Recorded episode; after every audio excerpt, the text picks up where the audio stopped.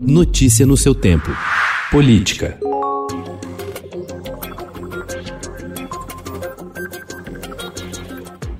Os candidatos apoiados pelo presidente Jair Bolsonaro nas disputas pelas presidências da Câmara e do Senado prometem barrar as CPIs com potencial de atingir o Palácio do Planalto. Uma delas, já em curso, é a CPI das fake news, que tem como alvo o Gabinete do Ódio e filhos de Bolsonaro. A outra é a CPI da Saúde, proposta por adversários do Planalto para investigar falhas do governo na condução da pandemia de Covid-19.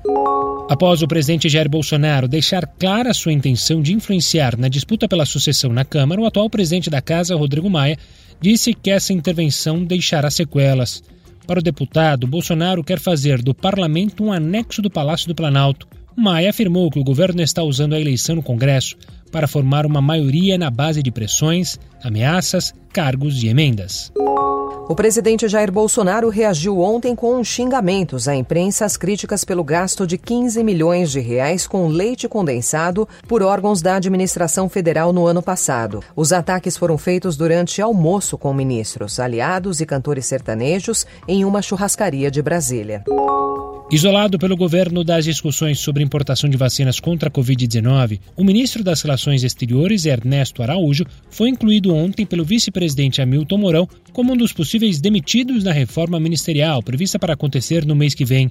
Alinhado ao ex-presidente dos Estados Unidos, Donald Trump, derrotado pelo democrata Joe Biden, o chanceler colecionou atritos com a diplomacia chinesa, de quem o Brasil depende para receber insumos para a fabricação de imunizantes.